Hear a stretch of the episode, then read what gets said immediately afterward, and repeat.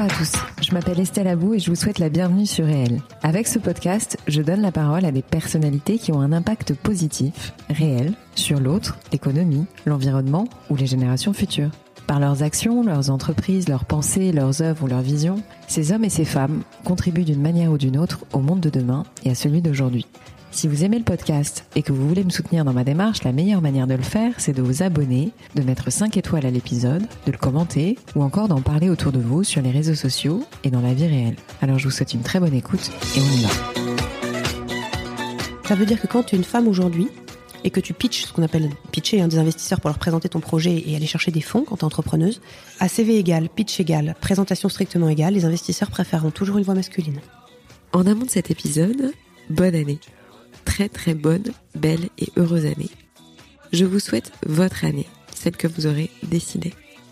Un jour on m'a dit un rêve c'est une vision avec une date. Eh bien j'en suis convaincue, tout est possible du moment qu'on a un plan, des dates et de la discipline.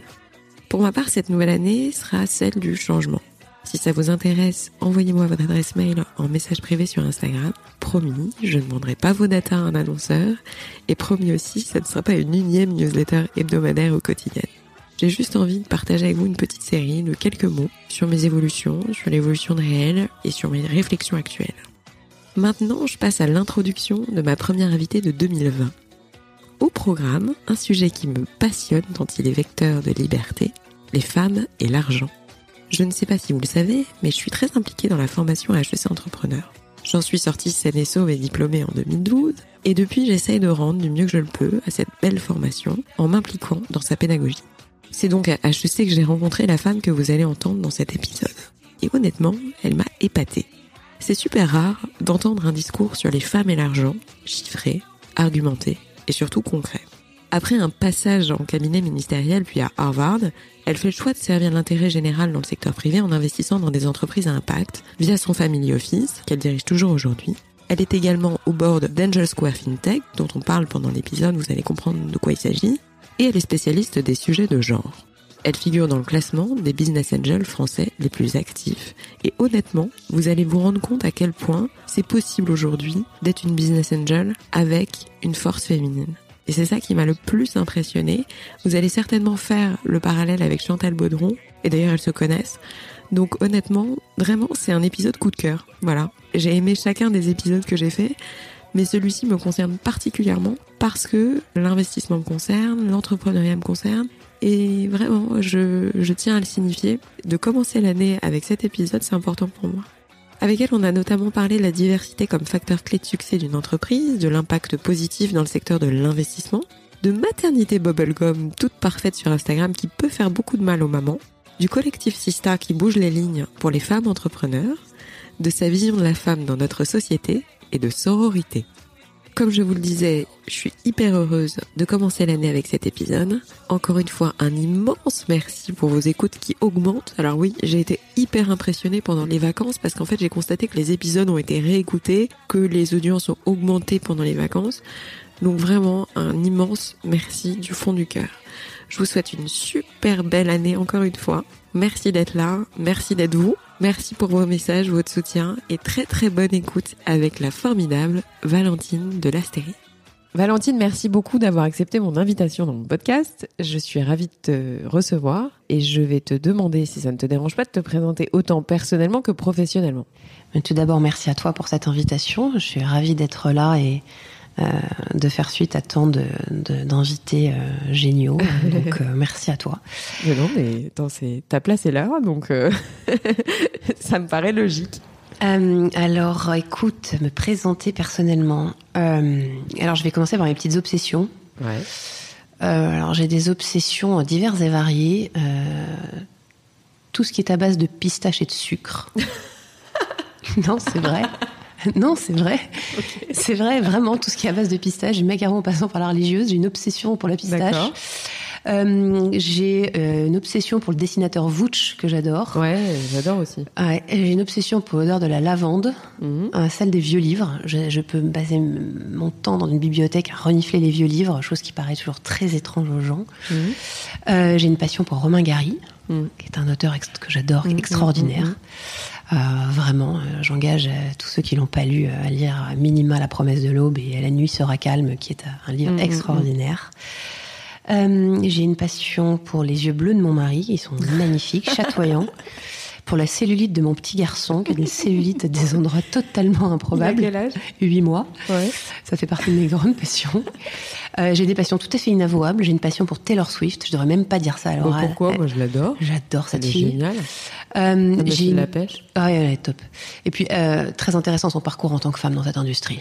Ah, très intéressant ce qu'elle vit, ce qu'elle a vécu. C'est extrêmement intéressant le mhm. parcours de cette jeune femme qui est dans la lumière depuis qu'elle a 13 ans. Je regarderai. J'ai une passion pour le Daily Mail Online, qui mhm. paraît toujours une plaisanterie. Les gens se moquent, ils ont raison. Euh, la presse, bien sûr. Je peux passer ma vie à lire des journaux. Euh, j'ai une passion. Un point commun. Ouais, oh, bah, il y en a d'autres. j'ai une passion pour le féminisme et les auteurs féministes, et notamment, j'imagine qu'on va y revenir pour le quantitative feminism. Mhm, euh, d'Iris Bonnet, que j'engage aussi tout le monde à lire. C'est extraordinaire. Euh, j'ai une passion pour la série Friends, comme ah, on en tout à l'heure. une passion, encore une fois, pour les gender studies, ça c'est évident. Euh, une passion pour le challenge, de manière générale. Ça fait beaucoup de passion, mais en tout cas beaucoup d'intérêt très fort. Je sais pas si j'aime trop le mot passion. En tout cas, c'est un petit panorama euh, de ce que je suis à la fois personnellement et professionnellement, même si riche. Mais j'adore cette présentation. Tu vois, ça change un peu, euh, ça change de l'ordinaire et, euh, et merci beaucoup parce que c'est détonnant. Mais malgré tout, revenons un petit peu euh, à ce que tu fais au quotidien et est-ce que tu peux nous parler un peu de ton parcours? Et de ce qui a fait de toi la personne que tu es aujourd'hui, notamment une business angel. Oui. Je, vais te laisser, si ça ne t'embête pas, raconter un peu ton parcours. Moi, je n'ai aucun souvenir d'avoir voulu faire autre chose que quelque chose qui serve l'intérêt général. Jamais. Alors c'est un mot un peu pompeux, mais à l'époque déjà gamine, pour moi c'était évident que je ne pouvais rien, enfin qu'il n'y avait rien d'autre à faire que quelque chose qui aide un peu les gens. Mhm. Euh, j'ai pensé longtemps que ce serait la politique, donc j'ai commencé ma carrière dans la com du politique, ce qui était assez original, mais c'était ça que je voulais faire parce que j'adore écrire, je voulais être payée pour écrire. Et donc j'avais trouvé euh, une sphère qui me permette de réunir et la politique et l'écriture, les médias que j'adore aussi. Mhm. Donc, euh, donc j'étais communicante politique en cabinet ministériel, en collectivité, en agence. Donc ça a été une vraie passion. à quelle époque environ? À l'époque du gouvernement Sarkozy. D'accord. J'ai fait ce métier, j'en suis sortie assez abîmée, je dois dire, à 28 ans, parce que. bah, ça abîme. Oui, et surtout tu réalises, ça c'est très dur comme réalisation quand ce qui te guide modestement, parce que tout ça reste évidemment sans hypertrophie de soi, tu, tu, fais ce que tu peux, c'est une petite pierre à l'édifice, mais quand c'est ça ton objectif et que tu te rends compte que, un, dans une démocratie qui fonctionne normalement, ton travail ne devrait pas exister, mmh. parce que ton boulot, c'est quand même de filtrer les informations à la presse. Mmh, mmh, quand t'aimes la presse, c'est une schizophrénie pas toujours évidente. Donc, un, quand tu te rends compte dans une démocratie qui fonctionne, ton job ne devrait pas exister, c'est dur. Euh, et deuxièmement, quand tu te rends compte que ta modeste, tes modestes efforts et ta modeste contribution a pu être plus négative que positive. Ce qui a été le cas pour moi, je le pense, même si encore une fois, il faut pas s'hypertrophier ni dans le bien ni dans le mal, l'impact qu'on a. Donc j'en suis sortie assez, assez triste et euh, je suis partie vivre aux États-Unis plusieurs années.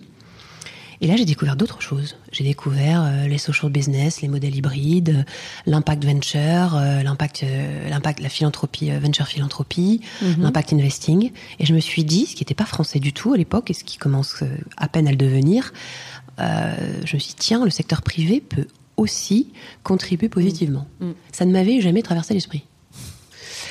Et donc en rentrant en France, bah, j'ai décidé de faire ça et de voir comment, euh, à partir euh, du secteur privé, donc en l'occurrence de l'investissement, euh, je pouvais quand même avoir modestement une contribution positive. Mm. Et donc depuis cinq ans, je dirige les investissements d'un family office qui est très engagé en impact investing, qui s'appelle FIBLAC. Et donc notre objectif à 10 ans, c'est de faire du full impact, de respecter des valeurs humaines qui sont finalement hyper simples, juste se comporter bien, travailler avec des gens bien, euh, euh des gens avec qui on est, on est heureux de, de, de, partager une aventure, des gens qui, oui, le respect de la parole donnée, euh, mm, mm, mm. enfin des petites choses qui paraissent assez élémentaires, mais, mais qui en fait sont des valeurs qu'on met, je crois vraiment qu'on essaie de mettre en œuvre. Donc ça c'est le premier élément. Et le deuxième élément, c'était effectivement euh, les questions de diversité et de euh, et de mixité, puisque c'était super important pour moi euh, de soutenir aussi euh, la cause des femmes dans, dans ce travail-là, euh, puisque je suis, et ça n'est pas du tout un gros mot, euh, une féministe engagée. Donc j'ai aujourd'hui euh, 78% de mes participations qui ont au moins une femme euh, cofondatrice ou fondatrice. C'est beau. La première fois que tu as investi dans une boîte, en fait, d'abord, c'était quoi comme type de- d'entreprise? Et qu'est-ce que ça fait quand on investit la première fois dans une boîte? Alors, ça, ça, elle s'appelait Télégraphique. Elle est dirigée par une femme extraordinaire qui s'appelle Carole. Euh, c'est de la Silver Tech, hein, c'est-à-dire que c'est une boîte qui œuvre euh, au maintien à domicile dans de bonnes conditions des personnes âgées en permettant euh, de monitorer les mouvements atypiques et inquiétants. de- et ensuite connecter la, la- la plateforme aux aidants qui peuvent voilà, envoyer euh, au domicile de la personne âgée euh, des personnes vérifier euh, que tout va bien. Qu'est-ce que ça fait? Bah Déjà, tu te dis que d'autres personnes ont des rêves et des aspirations méritoires, immenses, importantes, et que toi, ta petite contribution, c'est de les aider au mieux de tes capacités. euh, à que leur projet réussisse. Donc tu te sens, euh, c'est un sentiment de bah, déjà c'est très agréable puisque tu as le sentiment de participer à une aventure collective positive. C'est des devoirs, il faut aussi les aider. Euh, c'est aussi un sentiment d'impuissance parfois rageant parce que tu sais que tu peux pas faire grand, enfin tu peux pas faire grand chose au-delà de ce qu'ils te demandent. hein. Ton boulot c'est une boîte à outils, tu n'es pas un faiseur. Euh, donc c'est un mélange de tout ça, mais c'est partager euh, des, des parcours brillants de gens incroyables. Donc très honnêtement, c'était une impression très très ouais très positive pour moi.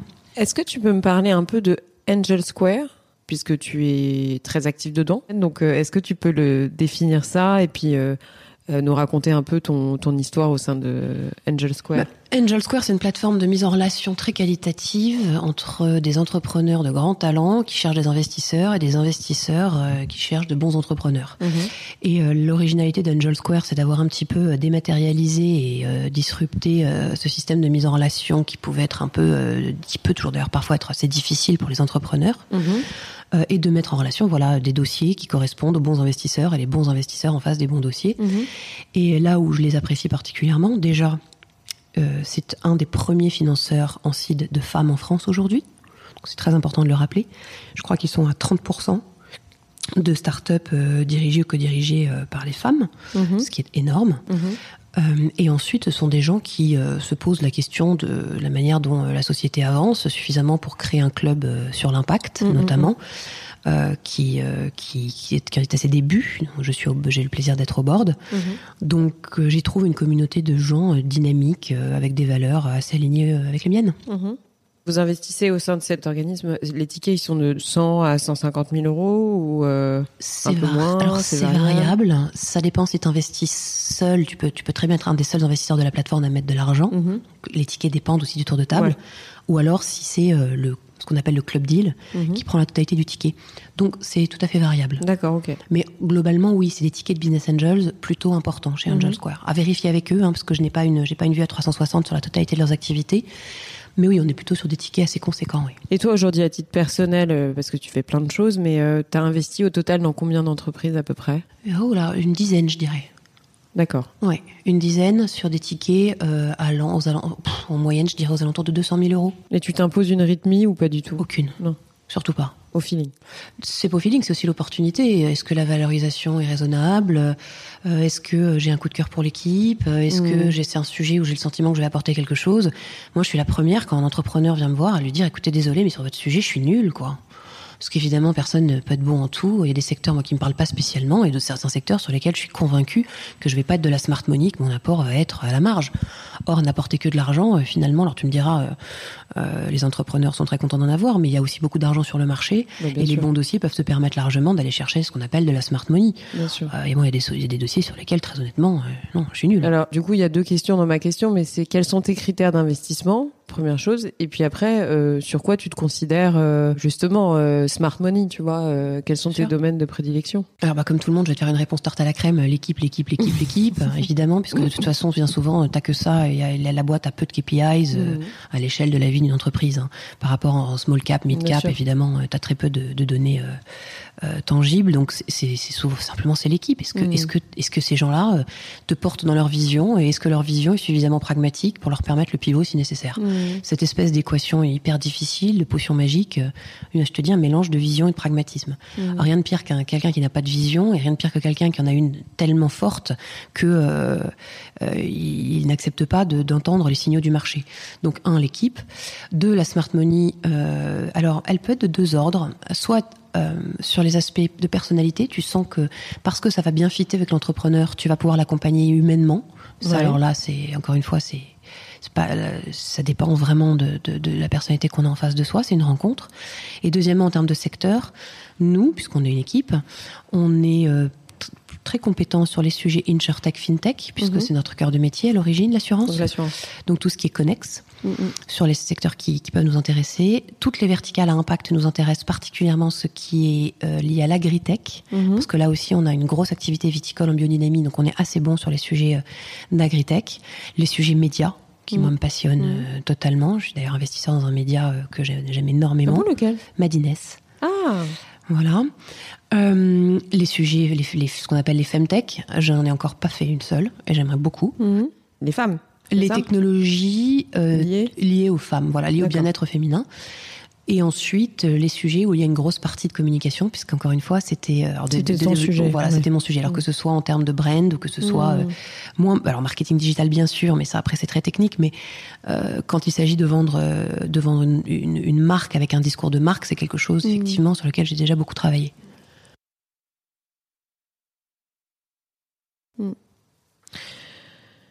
Contente pour le moment de tes investissements? Très. Euh, je suis toujours curieuse de savoir, euh, t'as déjà eu des cas de conscience réels au, au sens euh, un feeling où euh, il faut que tu réveilles vraiment l'entrepreneur ou où tu sens que si t'avais pas été là dans un conseil, dans un, tu vois, dans du coaching ou ou dans une discussion, tu sens que ma question elle est un peu, elle est un peu compliquée, mais c'est qu'est-ce qui est fondamental pour un investisseur en fait? C'est quoi un bon investisseur à ton niveau, avec euh, bien entendu tout ce que tu viens de décrire euh, auparavant, tes secteurs d'activité, tes tickets? C'est quoi un bon investisseur en fait? Vaste question. Il faudrait poser la question à des entrepreneurs. Euh, pour moi, c'est d'être une boîte à outils qui sait rester à sa place. C'est-à-dire Mhm. quand ils ont besoin de toi, tu ouvres la boîte à outils, tu leur donnes tout ce que tu peux leur donner, euh, que ce soit du contact, du réseau, euh, un financement supplémentaire si nécessaire, euh, une opinion quand elle t'est demandée. mais c'est aussi de savoir rester à sa place. Encore une fois, c'est eux qui mènent leur barque. Euh, donc toi, tu es, tu les accompagnes sur le chemin en étant là quand ils te le demandent. Donc c'est aussi de l'humilité et savoir être là, encore une fois, à leur demande. Donc c'est très frustrant le boulot d'investisseur, moi je trouve souvent.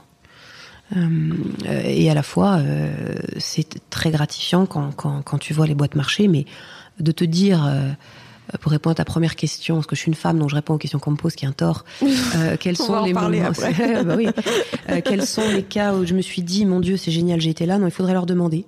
Vraiment, oui, je, je, je me sentirais, je serais pas capable de te répondre à cette question. J'espère Non, mais qu'il y en a. je me demande si on fait pas, on- on devrait pas faire des feedbacks avec euh, les boîtes dans lesquelles euh, on investit. Peut-être que c'est nécessaire à partir d'un certain seuil, hein, encore une fois, mais euh, c'est souvent dans, ce- dans le sens euh, qu'est-ce qu'on attend de vous en tant qu'investisseur, tu vois. Mais parfois, je me dis, mais bon, bah finalement, à partir du moment où on a dans notre portefeuille euh, 10 ou 15 boîtes ou 20 boîtes, Nous, on leur demande systématiquement, nous, on leur, enfin, quand on décide d'investir, j'envoie une lettre, une letter of intent, hein, Mm.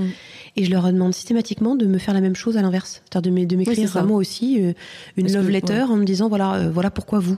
C'est-à-dire que si quelqu'un vient me voir sans savoir pourquoi c'est nous qui veulent au ça. capital, ça. veut dire que le match C'est est pas bon, ça veut dire qu'on va les frustrer ça. et que euh, on va pas mettre, on va pas être la bonne boîte à outils pour eux ou qu'on va pas pouvoir la mettre à profit, c'est dommage. Mm. Donc moi, je pense que c'est une relation qui va très clairement dans les deux sens. Eux aussi doivent avoir envie de nous avoir, nous, particulièrement, au capital. C'est vraiment une rencontre. Est-ce que tu penses qu'il y a une inégalité face au financement? Est-ce que si on fait pas partie de filières particulières, on a un accès égal à l'investissement? Ah non, mais c'est pas. Je, je pense que l'accès au capital est, est- est inégal. Il est inégal. Il, Mhm. C'est factuel. On peut ne pas l'aimer, on peut le, on peut en être navré, mais il n'y a pas de question sur cette réalité-là. Mhm. Bien sûr que les inég- les inégalités de financement sont, sont, sont réelles. Euh, ils sont genrés, hommes-femmes. Les femmes ont 30%. Et pas que aussi. Hein, euh, Non, non. Alors, je- ils sont genrés. Les femmes ont 30% de chances en moins d'accéder au capital.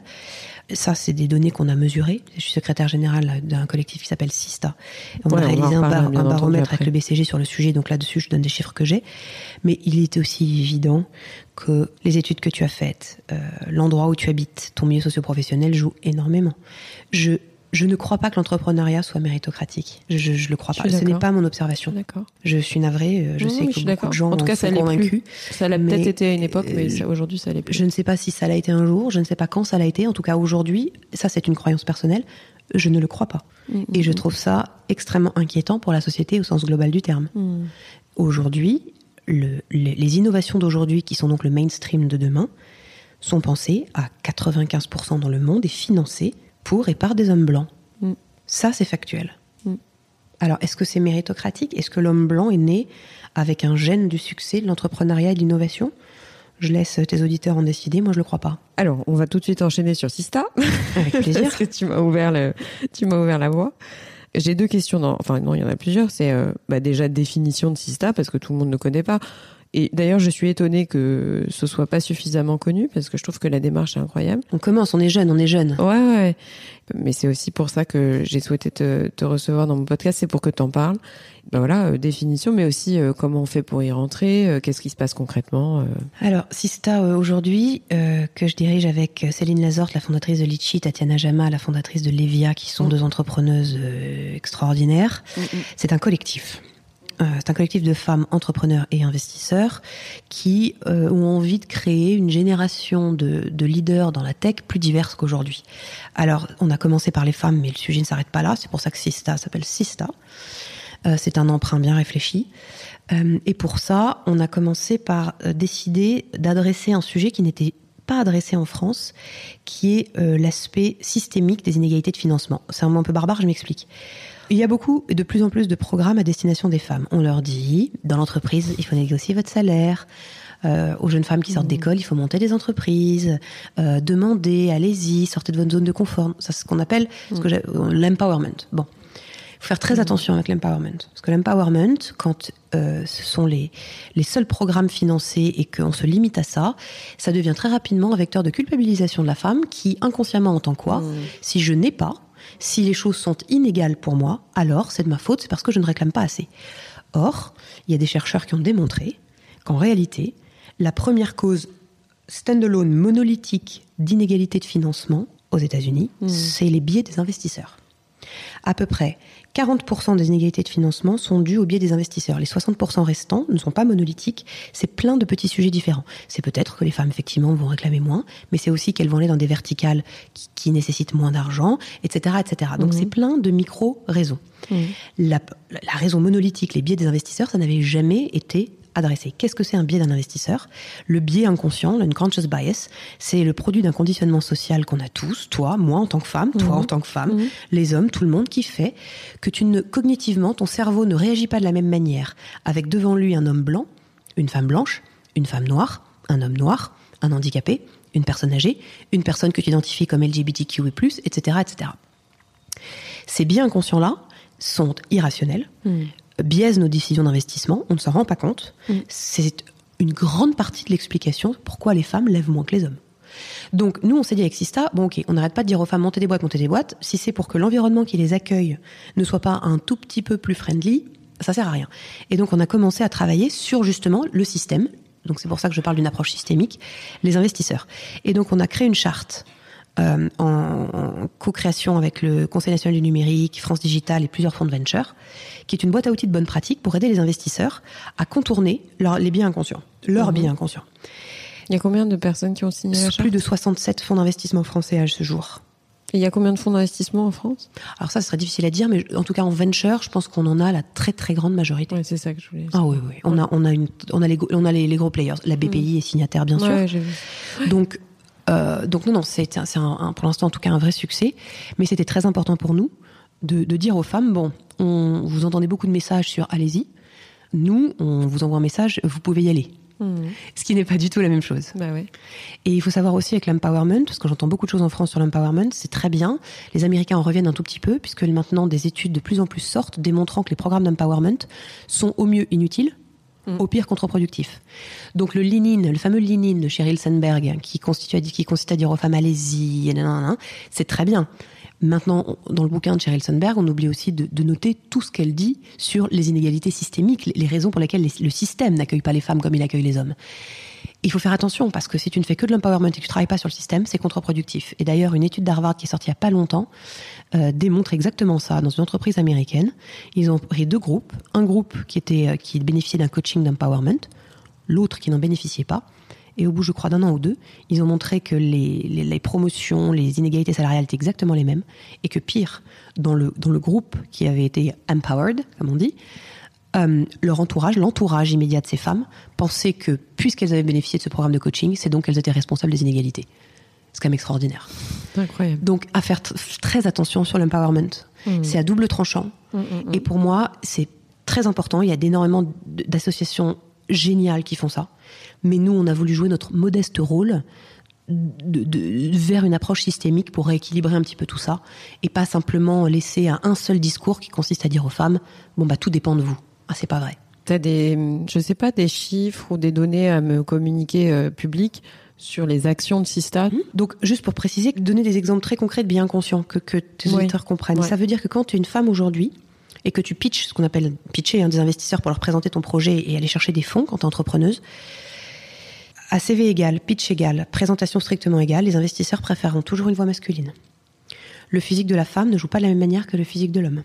Mmh. Le CV de la femme n'est pas analysé de la même manière que le CV de l'homme. Un CV féminin qui n'a pas de compétences tech est beaucoup plus sévèrement jugé qu'un CV masculin qui a aussi peu de compétences tech. Un CV féminin avec des compétences tech sera beaucoup plus remis en question pendant le pitch qu'un CV masculin. Les investisseurs ne posent pas les mêmes, questions, questions, aux hommes et aux femmes. Mmh. Aux femmes, les questions dites de prevention oriented, mmh. c'est-à-dire, euh, en gros, raconte-moi comment ta boîte peut se planter, parle-moi des risques de trésorerie, des risques d'exécution, du churn potentiel, etc. Et aux hommes, les questions dites de promotion oriented, raconte-moi comment tu vas me faire gagner beaucoup d'argent. Mmh. Fais-moi rêver. Fais-moi rêver. Et ça, c'est en fait, c'est une découverte qui, je crois, qui, date, qui est assez récente, qui est des années 80-90 en, en psychosociaux. Euh, aux États-Unis encore, mmh. euh, qui démontre qu'en fait, ce n'est pas le fait d'avoir une femme ou, ou, un homme euh, qui fait que tu, en l'occurrence que tu vas investir moins, c'est le fait que ton biais cognitif immédiat est d'associer succès à l'homme, risque à la femme. Et quand ils ont inversé, c'est-à-dire qu'ils ont posé à des hommes les questions posées d'habitude aux femmes, alors les hommes subissaient les mêmes inégalités de financement ouais, que les femmes à leur place.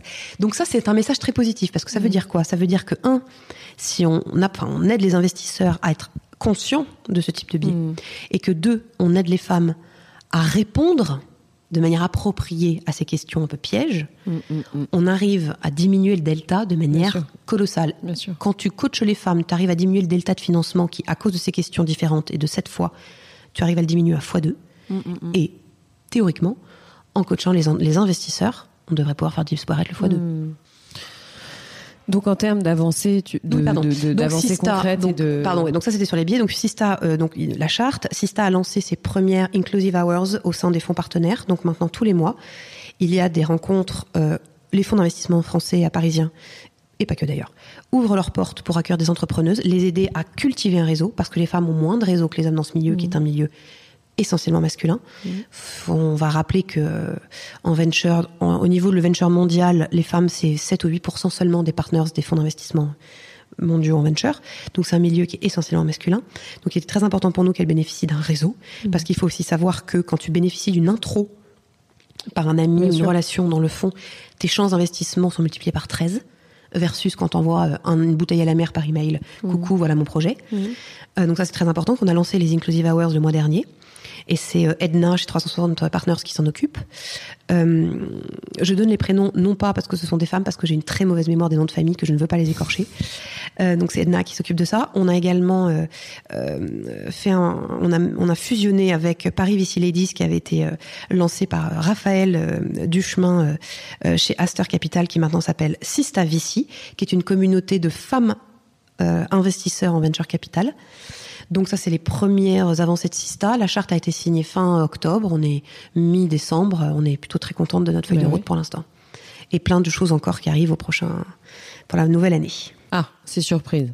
Non, non, non c'est pas surprise. On va accompagner nos fonds. On va euh, faire en sorte maintenant qu'une fois qu'ils ont signé la charte, il y ait des rendez-vous euh, euh, annuels pour regarder un petit peu où sont les métriques, où en sont les métriques, puisque l'approche de Sista est très quanti. Euh, et qu'il faut pas oublier qu'on a quand même un objectif ambitieux puisqu'on leur demande de doubler euh, le nombre de femmes partners, le nombre de femmes dans les équipes d'investissement et le nombre de femmes dans leur portefeuille d'ici 2025. On leur demande de faire un x2 d'ici 2025, donc on doit aussi les accompagner. Et donc on va annoncer pas mal de partenariats. euh. Et combien de personnes dans le collectif? On doit être euh, de femmes euh, à l'origine fondatrices, de membres fondateurs, on doit être dans les 20-25. Et là, euh, justement, ça fait partie aussi des choses qu'on va annoncer en 2020. euh, encore plus, on a plein de projets. Génial. Je reviendrai t'en parler. Ouais, ouais, je veux qu'on en parle, mais d'autant que je, je suis intéressée par savoir comment on fait pour rentrer Alors, dedans. mais ça dépend comment. Alors, euh, les fonds qui veulent signer, ben, ils nous écrivent un petit email euh, euh, et on, on discute avec eux. Il y a une, il y a une, pro- il y a une procédure d'a- d'adhésion à la charte euh, assez, assez balisée. Et on est en train de monter une communauté de femmes entrepreneurs. Rejoindre Sista Vici, il faut mettre un petit email à Raphaël. Vous nous trouvez partout sur les réseaux sociaux, c'est assez facile. Ok, Donc, adhérer à Sista est pas difficile du tout, au contraire. ok. L'appel est lancé. Évidemment. Je voudrais qu'on revienne un tout petit peu plus sur ta vision aujourd'hui. Quel regard tu portes en fait sur euh, ta vision de la femme dans l'économie française, euh, on va dire euh, slash entrepreneuriat slash salariat? Ce que tu sens en fait, tu vois, sur la place de la femme. En fait, je sais que la question est trop vaste, mais c'est pas grave. À brûle pour point comme ça, qu'est-ce que tu as envie de dire sur les femmes aujourd'hui dans notre société française? Je sais que c'est un peu euh, non, non, non, vous avez mais trois heures. euh, de, de pas du tout. Mais honnêtement, non. En fait, c'est une question qui euh, qu'on peut, de- on peut rendre très simple, sans caricaturer en plus. Mm. 95% des chefs d'État dans le monde sont des hommes. 95% des dirigeants des plus grosses, des 500 plus grandes entreprises mondiales sont des hommes. Voilà. Donc mondialement, la place de la femme aujourd'hui, c'est ça. Mm. Dans le CAC 40, nous n'avons aucune femme euh, CEO, exécutive. hmm. Ça aussi, c'est une réalité. Euh, les inégalités salariales, euh, j'ai pas tellement besoin de revenir dessus, on les connaît. Euh, à temps de travail, euh, poste, à temps de travail égal, poste égal, je crois qu'on est un peu plus de 10% encore aujourd'hui. Euh, si on inclut, si on considère que les inégalités de temps de travail sont des inégalités en tant que telles, on est plus aux alentours de 20%, je crois, à vérifier, mais on a Ah, t'es fou, hein Pété ou pas, elle est collector, ma yaourtière. Euh, ce truc-là, euh, c'est... euh, bon, je sais plus, hein, mais si je le garde, c'est au cas où, quoi. Tu vois ce vieil ordi cassé? Eh ben, je peux pas le jeter. C'est grâce à lui que j'ai rencontré ta mère. Si vous aussi vous avez du mal à vous séparer d'un appareil qui ne marche plus, sachez que tout ce qui fonctionne sur secteur, pile ou batterie se recycle en magasin et en déchetterie. C'est simple et utile pour l'environnement. Alors trouvez votre point de collecte sur écosystème.eco. Écosystème, recycler, c'est protéger. C'est ça. Ma vision, moi je te dis, j'ai une approche très quanti du sujet. Euh, Ouais. J'aime bien avoir une approche dépassionnée de la question, désidéologisée et juste très factuelle. La place de la femme, c'est ça. Alors j'en suis désolée, mais les femmes sont encore les principales victimes euh, euh, de violences conjugales. De, euh, je ne nie pas l'existence de, de, de, de, de- des autres inégalités, parce qu'il y en a bien d'autres. On pourrait parler des inégalités entre les blancs et les minorités non blanches, entre les cisgenres, les transgenres. ça en est une autre. Euh, entre, euh, enfin voilà, euh, le- euh, l'hétéronormativité et ceux qui, au contraire, défendent une vision de la société plus ouverte que ça. Je dire, les inégalités, elles sont réelles aujourd'hui, elles sont quantifiées partout. Donc, c'est pas tellement ma vision, c'est la réalité. J'aime bien le rappeler parce que on croit encore que ces sujets-là sont acquis. On nous dit souvent, mais vous vous battez pourquoi Tout ça, c'est réglé. Alors oui, merci, on a le droit de vote. Merci, on a le droit d'ouvrir des comptes bancaires. C'était quand même, c'est- c'est très récent. Euh, on a le droit d'avorter aussi, c'est très récent et c'est un droit sans cesse remis en question en plus dans la réalité des faits. Euh, donc c'est pas ma vision, c'est la réalité. Je- Ça t'ennuie pas, je préfère répondre sous cet angle-là. Non, mais t'as raison. Parce que ma vision, Mais- elle est pas intéressante en tant que telle, surtout qu'elle est Non, adossée non, non, à cette observation-là. Non, mais je- c'est ça que je voulais entendre de toute façon, tu vois, le- le- l'aspect macro. Après, j'ai lu dans une de tes interviews, je crois, au sujet de la diversité, où tu expliques qu'une une entreprise dans laquelle euh, il y a des femmes à part égale euh, avec les hommes, les résultats sont meilleurs. Oui, les startups, alors notamment pour les startups, parce que le chiffre existe à tous les niveaux de développement d'entreprise. Pour les startups, une entreprise, une startup fondée ou cofondée par une femme rapporte deux fois et demi plus à ses investisseurs, 78 centimes sur un dollar investi versus 31 centimes pour une startup fondée ou cofondée uniquement par des hommes. C'est la mixité est vecteur de performance. Je, je ne crois pas qu'il existe à ce jour, je n'en ai pas trouvé, d'études démontrant le contraire. Alors je, je veux bien voir, hein, je moi j'adore les études, hein, je, je passe des centaines d'heures vraiment au bas mot euh, à lire, à lire les, les études qui sortent parce que j'aime bien avoir un propos quantifié sur le sujet et que c'est ma manière à moi d'aborder les choses.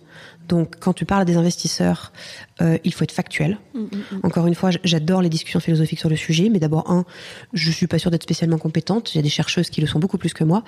Et surtout, ce n'est pas un discours qui, de mon expérience, d'un point de vue pragmatique, porte dans le secteur qui est le mien. Donc moi, je fais très attention à, à, à apporter des, des, des, des, des billes euh, vraiment factuelles. Euh, la performance de la diversité existe à l'échelle du genre, elle existe à l'échelle du background ethnique, scolaire, de l'âge. Donc, toute diversité est bonne à prendre. Dans les entreprises, alors je peux donner d'autres chiffres, euh, mais tu as alors euh, c'est le BCG et McKinsey qui sont très dynamiques sur ces questions, qui sortent tous les ans des études, notamment le rapport de McKinsey qui s'appelle Why Diversity Matters, euh, qui est exceptionnel et qu'il faut lire. Je te chiffre ça très bien. Donc après tu as pays par pays, etc. Mais tu as euh, un- une augmentation importante de l'EBIT d'une entreprise euh, dès que tu as un increment de plusieurs pourcents euh, de, du gender, de la gender diversity au sein du, du, du, du top management, par exemple. Euh, il me semble que, alors en Angleterre, je pense que c'est 3,5 d'EBIT sur le, le, le rapport 2018 du, ça c'est du BCG à vérifier. Je crois que c'est 3,5 d'EBIT supplémentaires pour 10% d'increment de, de gender dans le top management team des entreprises britanniques. Euh, Increment, tu veux dire de présence euh, de, de- femmes d'augmentation, euh, ouais. exactement. Euh, donc ça et ça, tu pourrais te le décliner, mais tu l'as surtout. Enfin, je veux dire, les entreprises diverses sont plus résilientes en temps, en temps de crise, etc., etc. La diversité aujourd'hui est une réalité économique. La performance de la diversité est une réalité économique. C'est irrationnel aujourd'hui de ne pas avoir de diversité dans ton, por- dans, tes- dans ton, dans ton portefeuille. Et encore une fois, quand je dis diversité, pas que genre. C'est irrationnel. Il faut juste le savoir. Bien sûr. Alors après, les gens vont te dire, oui, mais on a un problème de vivier. D'accord, ça c'est un, un autre sujet. Mais simplement ce fait-là de se dire, je n'ai que des hommes blancs dans mon portefeuille, ce n'est pas une décision d'investissement rationnelle. Valentine, moi je t'ai rencontré, j'avais déjà entendu parler de toi, mais je t'ai rencontré vraiment, enfin je, à HEC, euh, lors d'une conférence euh, avec euh, Marie-Claire Capot-Bianco Absolument. de la BNP Paribas, Femme éminente. femme éminente qui a débloqué une ligne de crédit juste hallucinante pour l'entrepreneuriat féminin, je crois euh, plusieurs milliards. En tout cas, j'ai t'ai écouté, ta prestation m'a beaucoup plu. Et t'as eu après des questions dans le public qui étaient intéressantes parce que c'était la génération qui était juste en dessous de nous, je crois. Enfin, à peu Oui, près, tu vois, parce qu'elles ont quoi? Elles ont euh, 20 et quelques. 27, 28, je Ouais. crois. Et il y a une jeune fille qui t'a dit euh, Bon, alors, ok, c'est cool tout ça. mais je l'ai trouvée très mignonne d'ailleurs. Parce qu'elle dit Ouais, mais moi, quand j'envoie des messages sur LinkedIn, la plupart des gens, c'est euh, des hommes qui me répondent. Je sais pas si tu te souviens de cette question, mais Très moi, bien. ça m'a marqué parce que en parallèle, je fais des parallèles puisque j'interviewe euh, pas mal de gens euh, brillants. Et je m'interroge en ce moment sur la notion de sororité Hmm. qu'on nous, qu'on nous, sujet. alors qui est très très utilisé aujourd'hui, qui est très euh, médiatisé, on va dire ça comme ça. Mais moi, je, je cherche à savoir ce que concrètement ça veut dire. Et pour l'avoir vécu dans ma carrière, j'ai souvent eu euh, affaire à des femmes en fait, et j'ai constaté que la solidarité masculine n'avait pas d'équivalent réel aujourd'hui entre femmes. Oui, alors. Alors c'est peut-être une erreur de ma part, hein, mais en tout cas Non, non. me concernant, j'ai pas vu d'équivalent. Il y a une réponse macro et une réponse micro. Alors, la réponse micro qu'on te fait souvent, et moi qui, qui m'agace un peu, je dois dire, c'est le euh, oh là là, les femmes sont des garces entre elles. Fermez les guillemets. Ou alors, ouvrez les guillemets, euh, les femmes qui te disent Ah non, mais moi, j'ai beaucoup plus d'amis garçons que d'amis filles. Hein, Ouais. euh, fermez les guillemets. Ah, je m'entends beaucoup mieux avec les garçons. Fermez les guillemets. Bon, voilà. Euh, ce qui individuellement, en plus, je, je pense, est sincère et, elles doivent, elles Ouais. doivent le penser puisqu'elles le disent. Moi, je voudrais mettre deux secondes un éclairage macro en reprenant le chiffre que j'ai donné tout à l'heure. 50% de l'humanité, nous les femmes, nous nous partageons 5% des postes de pouvoir à la tête des États et à la tête des grandes entreprises. Mm. C'est une réalité. Comment veux-tu que l'ambiance soit aussi bonne quand on est 50% à se partager 5% des postes versus 50% du reste de l'humanité qui s'en partage 95 Il n'y a pas besoin d'être un génie des maths pour se rendre compte qu'effectivement l'ambiance est vachement plus sympa. On a beaucoup plus envie d'aller se prendre un petit verre à la fin du boulot, tu vois, de, de, de, de fumer un petit cigare et de se taper dans la main. Non mais sérieusement. La, la- la compétition entre femmes par rapport aux postes disponibles, évidemment qu'elle est Ouais. importante. Ouais. Évidemment. Ouais. Donc, si tu veux, il faut mettre ça en relation aussi, encore une fois, avec la réalité systémique des choses. Mm. Tu, avais, tu as beaucoup de femmes qui ont pensé, et bien souvent, il y a certaines de plus en plus, euh, alors de moins en moins aujourd'hui, mais à plus forte raison, il y a quelques années, que quand elles aidaient d'autres femmes, il y aurait moins de place pour elles. Parce que de facto, il y avait une place. Mm. Et durement acquise. C'est un petit peu le syndrome de- du happy survivor, c'est-à-dire euh, la femme qui a réussi, en général un boulet au pied, qu'elle en ait conscience ou pas, qui a couru un marathon, un boulet au pied, à côté de mecs qui, eux, avaient les mains et les pieds totalement libres, qui est arrivé au bout, qui monte sur le podium, et à qui on explique que non seulement il faut aider les autres là-bas, qui ont souvent encore parfois un autre, un autre boulet. Quand je dis boulet, je parle conditionnement, je parle difficulté, inégalité d'accès, etc., etc. Et, et tu lui dis qu'en plus de ça, maintenant il va falloir qu'elle retire son boulet, mais tu as certaines femmes qui, qui ont l'impression que ça diminue leur propre mérite. Donc il y a quand même aussi, je pense, un travail collectif euh, euh, à faire sur qu'est-ce que ça veut dire d'aider d'autres femmes aujourd'hui? Qu'est-ce que ça voulait dire pour elles à l'époque? Qu'est-ce que ça veut dire pour elles aujourd'hui? Alors que pour le coup, il y a de plus en plus de postes qui s'ouvrent. Même si, attention aussi au triomphalisme. Je suis désolée, j'ai pas envie d'être pessimiste sur Non, ton mais podcast, mais euh, le World Economic Forum nous explique quand même qu'à euh, rythme constant, les inégalités, le- les gender inequalities, il y en a quand même encore pour 250 ans. Hein Sympa. à l'échelle du monde, 250 ans. Dans l'entrepreneuriat français, d'après nos calculs, les calculs Sista BCG, la parité c'est en 2090. Hein donc, si tu veux, euh, donc il faut aussi, euh, par rapport à ces générations de femmes euh, qui avaient tellement peu de postes disponibles, que les consciences fassent leur chemin un petit peu. Donc, la sororité ne veut pas dire la même chose à l'époque que ce qu'elle veut dire aujourd'hui. Et là aussi, j'aimerais rajouter quelque chose de culturel. Il faut se rappeler aussi ce que c'est que la sociabilisation des femmes en France. Si tu regardes, euh, quand le- les femmes, euh, notamment je pense au XVIIIe siècle, parce que c'est vraiment c'est l'époque des salons, c'est euh, une, une véritable euh, une, une- une sociabilité qui, qui était beaucoup plus mixte qu'aux États-Unis. C'est vrai. Tu re- oh, les femmes euh, aux États-Unis, euh, même tu le regardes dans les vieux classiques, tu regardes, tu, tu se où emporte le vent. Pardon? Elles se réunissaient entre elles, c'est ça Évidemment, oui elles étaient Bah, totalement de séparées. Et d'ailleurs, encore aujourd'hui aux États-Unis, c'est pas rare de voir des, des hordes de mecs et des hordes de nanas Bien sûr. sortir séparément. Euh, les sexes ont une vie, euh, les genres, pardon, les genres ont des vies indépendantes socialement. Hein Donc tu les voyais dans leur petit coin. Il y avait une sociabilité féminine. En France, on était beaucoup plus mélangés. Ça existait, attention, mais on était beaucoup plus mélangés. Et les femmes organisaient leur temps de parole dans une compétition de femme à femme pour l'attention masculine. Donc on n'a pas du tout non plus C'est intéressant ce que tu dis. on n'a pas du tout non plus la même histoire de la sociabilité. Il faudra en parler avec des sociologues spécialistes, ça serait intéressant de voir ce qu'elles en disent, mais moi j'ai fait un peu, un peu d'histoire, j'ai eu cette chance, et, et c'est vrai que quand tu regardes ça, ça sort pas de nulle part non plus. Donc les Américaines ont plus cette culture de l'entraide. Même si, attention, quand tu regardes encore une fois les chiffres du marché du travail américain, les chiffres des inégalités femmes-hommes, on n'est pas, elles sont pas mieux loties que nous du tout, hein. Même sur certaines verticales, Bien sûr. bien pire que nous. Donc voilà, mais en termes de culture, la sororité, c'est, je pense qu'il va falloir un petit peu de temps pour que ça, pour que ça infuse. Mais oui, je te rejoins. Le sexisme féminin, en tout cas, est un vrai sujet. Un sujet dont on parle pas du tout, un sujet totalement tabou. Nous, on a eu beaucoup, beaucoup à faire euh, face euh, à du sexisme féminin, euh, notamment avec Sista. Beaucoup. Des femmes qui bloquaient. C'est-à-dire Des femmes, mais je te dis, qui ne voulaient pas, qui considéraient que c'était. euh, qu'est-ce qu'on a eu C'est de la. bon, alors évidemment, ce, Il y avait un sujet d'âge. Non, alors Non. malheureusement des femmes jeunes. Ouais. Non, non. Alors il n'y a pas que un sujet d'âge euh, qui nous disait. Euh, euh, alors le mon préféré, c'était ce que vous faites, c'est l'équivalent moderne de la promo- c'est l'équivalent moderne de la promotion canapé. Sympa. Sympa. Alors non.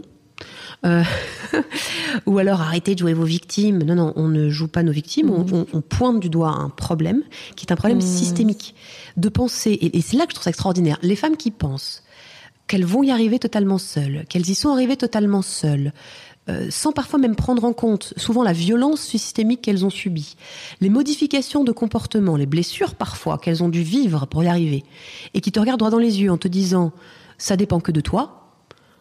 Euh, je suis désolée, mais soit elles ont très mauvaise mémoire, elles veulent pas se souvenir, ou alors est-ce qu'elles, enfin, je veux dire, elles veulent quoi que ce soit encore aussi difficile pour les autres? C'est patriarcal. En fait, Oui, c'est l'intégration de la violence patriarcale. voilà, C'est exactement C'est-à-dire ça. que j'ai- je, exactement réagis à, à ton propos parce que j'ai fait l'interview de Camille Sfeige, je sais pas si tu Oui, vois qui c'est. bien sûr. Et Camille m'a dit à un moment une phrase qui m'a vraiment euh, marquée en me disant c'est le patriarcat qui nous a dit que pour être indépendante et épanouie, il fallait être comme des hommes en fait.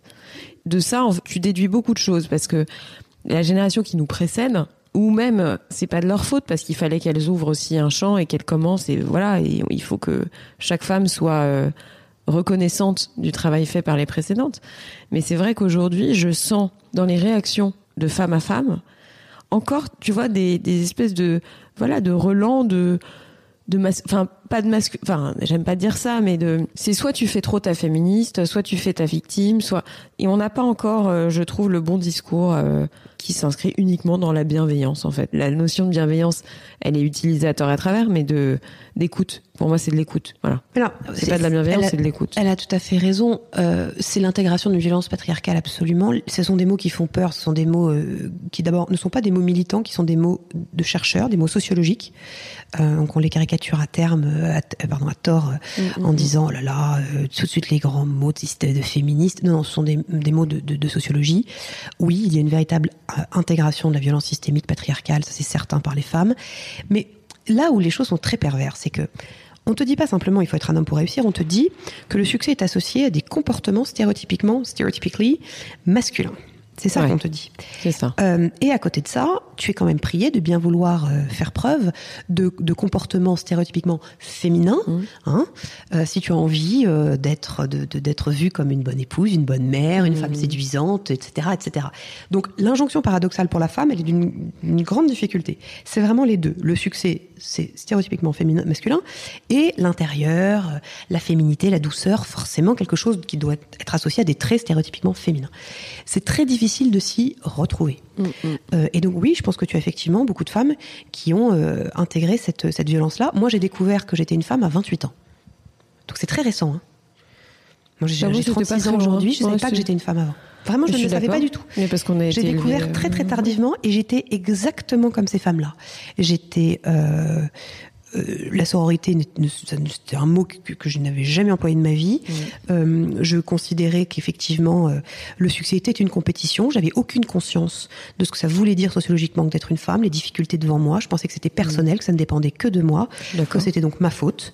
Je sais. On a tout- enfin, on a tout eu, je pense, voilà, le même donc, je pense j'ai beaucoup de- de- d'empathie pour les femmes qui, qui ne veulent pas ou ne peuvent pas ou n'ont pas peut-être fait ce chemin-là ou qui ne le feront peut-être jamais, c'est leur droit le plus strict. En revanche, et je reviens à la fin de ton propos, l'écoute et la bienveillance, y compris pour les femmes qui tiennent un autre discours que celui-là, Mm. ce qui est notre cas euh, à nous, euh, je pense que c'est aussi très très important. Je vais te poser une question qui va. Tu réponds pas si t'as pas envie. hein, Mmh, mais je t'en c'est- prie, je te dirai.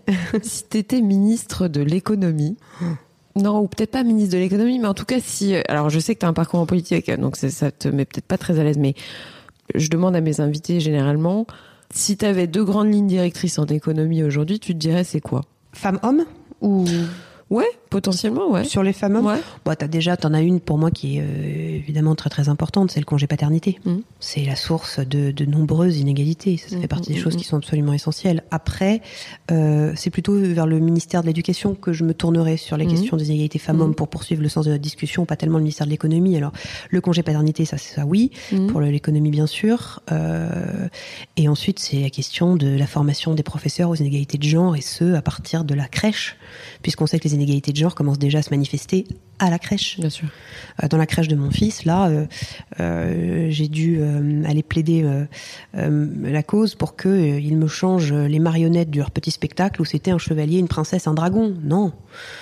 Non, non, je pense qu'ils sont très contents avec euh, un éléphant, un tigre, euh, un chien et, un- et tu vois et, et un petit singe. C'est très bien aussi. Et peut-être pas obligé de leur mettre princesse chevalier tout de suite euh, à huit mois, quoi. Euh, mais c'est évidemment plaisanterie à part la manière dont sont construites les cours de récréation, les aires de jeu, la manière dont la parole est distribuée dans les salles de classe. Les professeurs donnent, des études de- le démontrent aussi, plus facilement la parole à un petit garçon qui lève la main à une petite fille, y compris les femmes professeurs. Donc il y a énormément de, de- de choses à faire. La manière dont les résultats scolaires des filles et des garçons sont appréhendés et par l'école et par les parents. Euh, et c'est moins grave si euh, la petite fille est moins bonne en maths que le petit garçon.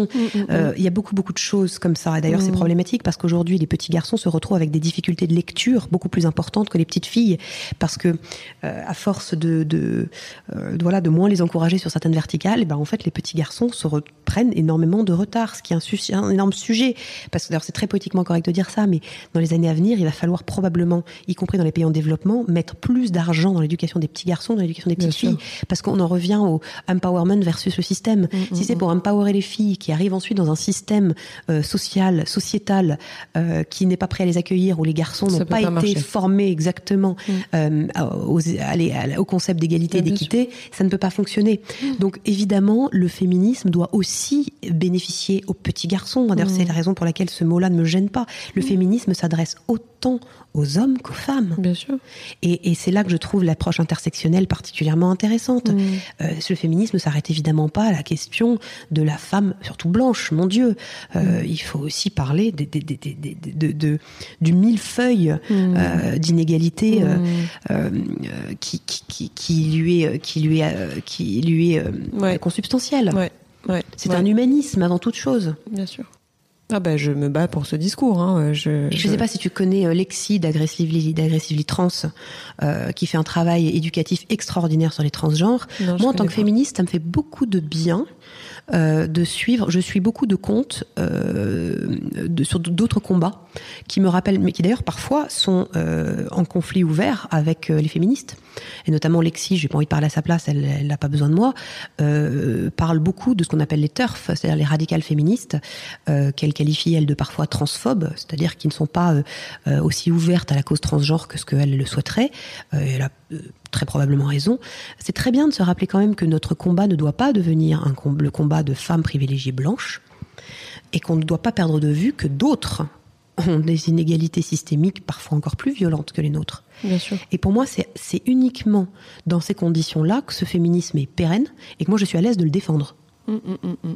Ça, c'est euh, c'est absolument essentiel pour moi. Alors, je ne suis pas une parfaite féministe, une bad féministe, puisque maintenant, euh, J'ai vu ce bouquin. Roxane a eu la gentillesse de, de, de bien vouloir populariser l'expression. Euh, I'm a bad feminist, comme tout le monde.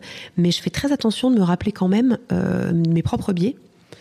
Euh, et notamment par rapport à des sujets dont on parle beaucoup moins en France, que ce soit les transgenres ou tout simplement même le racisme. hein. je veux dire, euh, la réalité de ce que c'est euh, que le, le, le, le- le racisme, c'est un vrai sujet que je connais mal puisque je suis blanche par définition.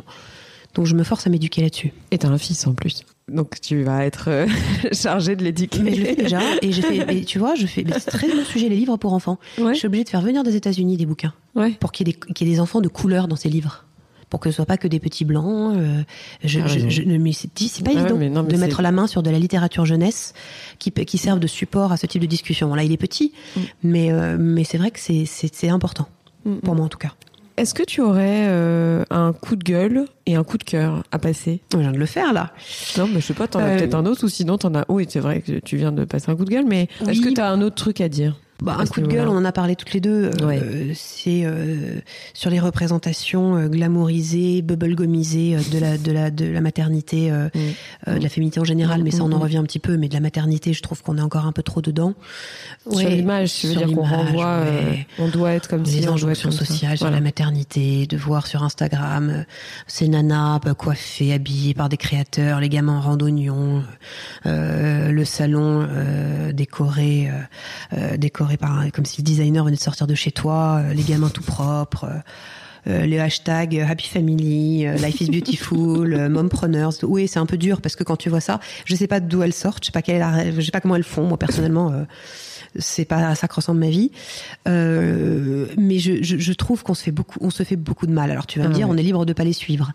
Euh, oui, mais elles sont aussi, je pense, euh, en capacité de se poser la question de leur responsabilité sociale. Je suis d'accord. Je suis entièrement d'accord. Si Il y a une c'est responsabilité. ouais, ça me gonfle. Ça me gonfle vraiment. Ça me gonfle quand je vois ça. Je me dis mais pff, Non, non, mais ça renvoie les gens. euh, ça me fatigue. Ouais, ça fatigue et ça fait de la peine en fait. Euh, c'est, enfin, je pense que ça fait de la peine à des gens qui peuvent pas gérer l'image, qui peuvent pas gérer la distance, qui.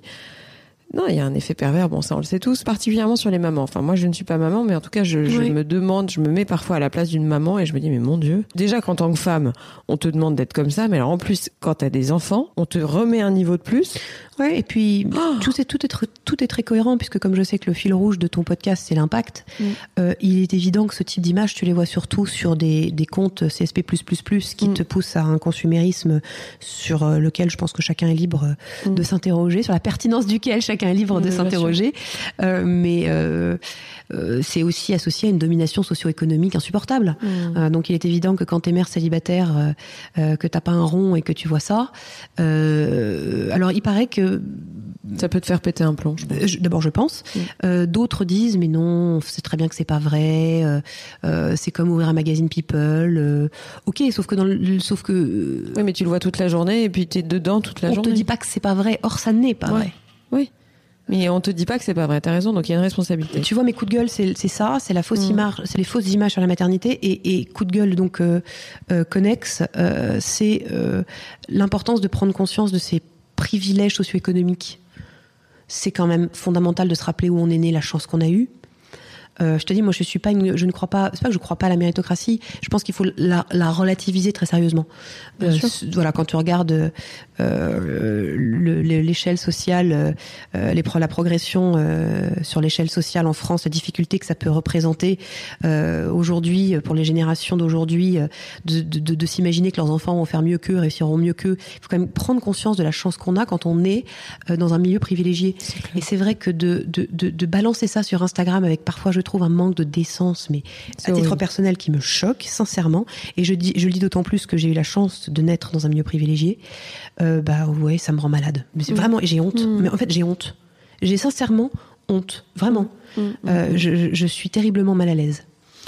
Bah, c'est ça, c'est qu'avant, euh, les gens ne voyaient pas ce que ça signifiait d'être milliardaire ou d'avoir. euh, et là, ils ont le nez dedans. Et c'est vrai que je pense que ça peut, on va dire, la- la richesse aujourd'hui a, a des attributs visuels, ce qui n'était pas le cas avant. Et aujourd'hui, je pense que ça peut effectivement euh, causer des troubles euh, mentaux. Bah oui, et puis encore une fois, tant mieux pour ceux qui ont, c'est bien, ils ont eu de la chance, c'est super, ils ont eu beaucoup de chance, et beaucoup le savent très bien d'ailleurs, hein, je, je fais la leçon à personne en disant ça, mais, mais c'est vrai que c'est sur certains comptes, euh, t'as un, euh, un peu moins l'impression que euh, les gens réalisent exactement ce qu'ils disent, quoi.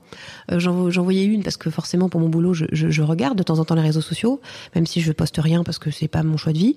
Mais euh, une qui disait, et vous pour Noël, vous êtes plutôt île Maurice ou Maldives? T'as envie de lui dire, mais est-ce que tu te rends compte de ce que t'écris? C'est une décence que je trouve. C'est Exactement. Mais décence et responsabilité, aujourd'hui, ça, c'est très lié. Ouais. Je pense que c'est trop. Quand tu, ouais, je sais pas. Je, je- mais peut-être que je suis pas. Je suis... Non, non, mais moi, je te rejoins. hein. Enfin, je, j'ai- je partage totalement ton point de vue. Est-ce que tu aurais un coup de cœur? Ah ouais, j'en ai plein. Parce que tout à l'heure, avant qu'on appuie sur le bouton on, je, tu, on, on se parlait de podcast et tu me Ouais. disais que t'en écoutais beaucoup. Ouais, alors ça m'intéresse de savoir ce que t'écoutes. Ouais, bah je te dis alors déjà sur les comptes que j'adore.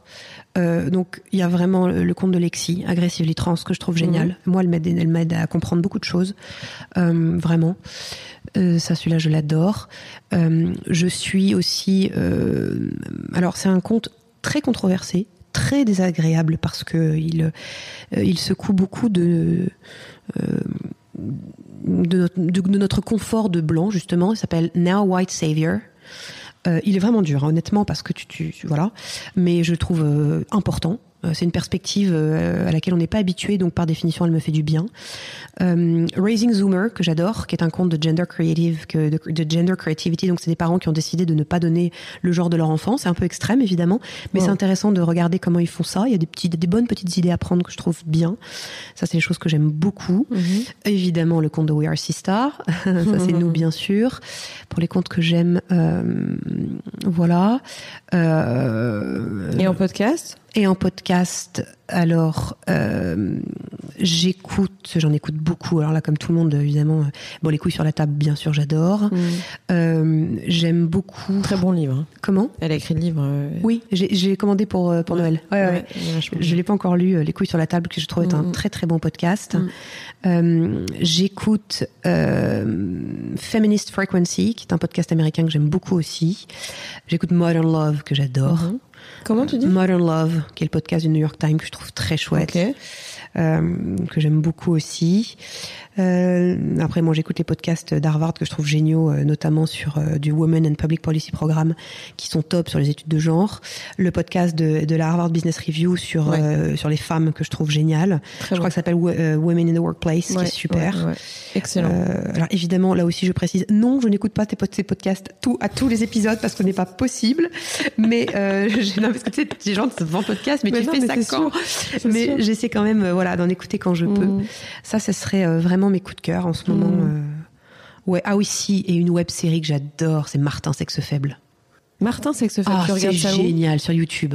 C'est euh, en fait il y a eu un film sur Netflix. Si vous l'avez pas vu, foncez le voir qui s'appelle Je ne suis pas un homme facile avec Vincent Elbaz qui est Je l'ai génial. vu. Ah, t'as aimé? Moi, j'ai pas Ah, j'ai adoré ce film. Ah ouais? Et il y a une web série qui s'appelle Martin sexe faible, Ouais. qui est euh, encore plus fine, je trouve, encore plus drôle, Ok, et qui est euh, en fait YouTube. et qui est basée sur le même concept, c'est-à-dire la vie. euh, Qu'est-ce que c'est que la vie des hommes dans un monde où le patriarcat est un matriarcat Mais ça commence à sortir là. Il y a de la littérature qui va s'écrire là-dessus parce Ouais. que on les oublie quand même. Enfin, c'est pas qu'on les oublie, mais il faut pas les oublier nos bonhommes quoi.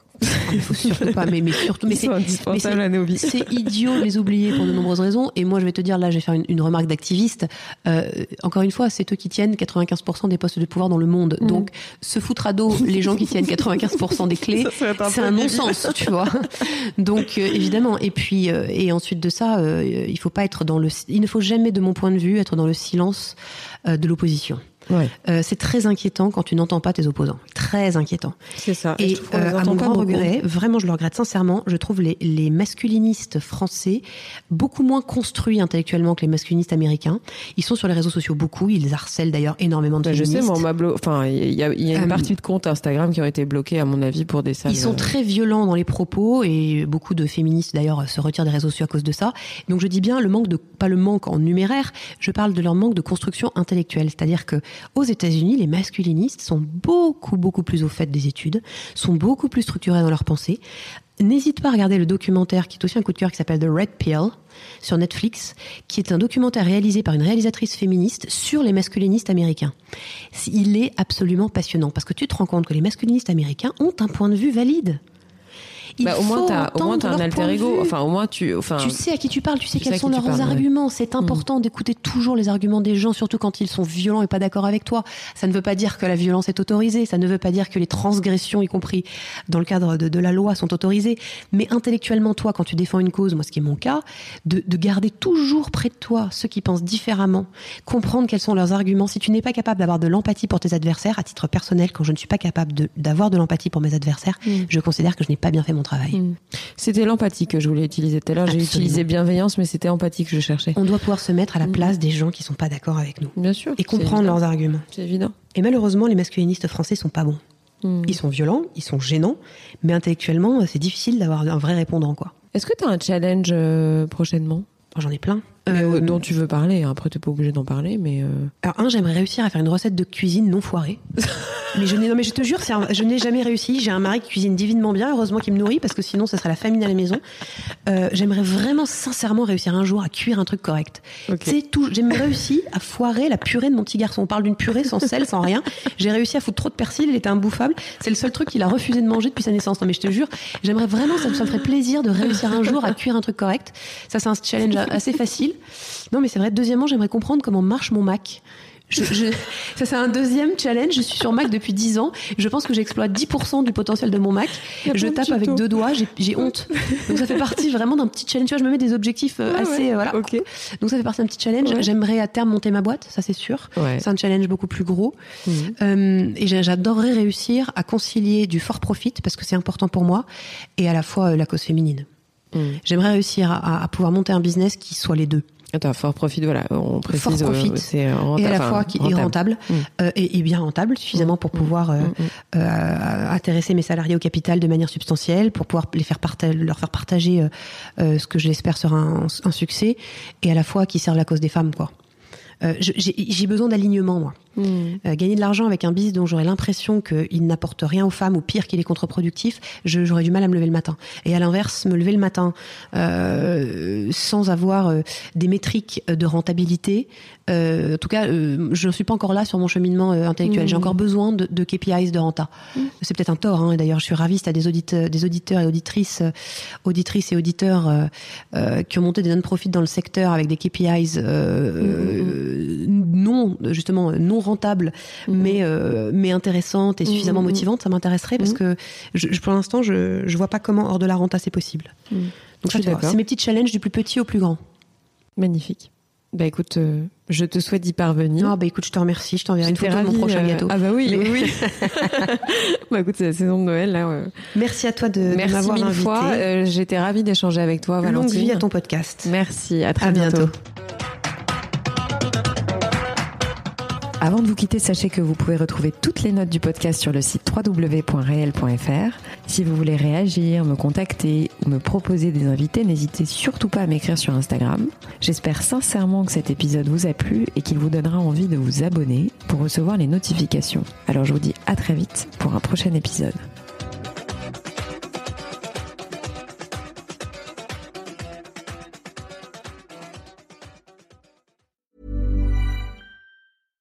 T'es fou, hein Pété ou pas, elle est collector, ma yaourtière. Euh, ce truc-là, c'est... euh, euh, bon, je sais plus, hein, mais si je le garde, euh, c'est au cas où, quoi. Tu vois ce vieil ordi cassé? Eh ben, je peux pas le jeter. C'est grâce à lui que j'ai rencontré ta mère.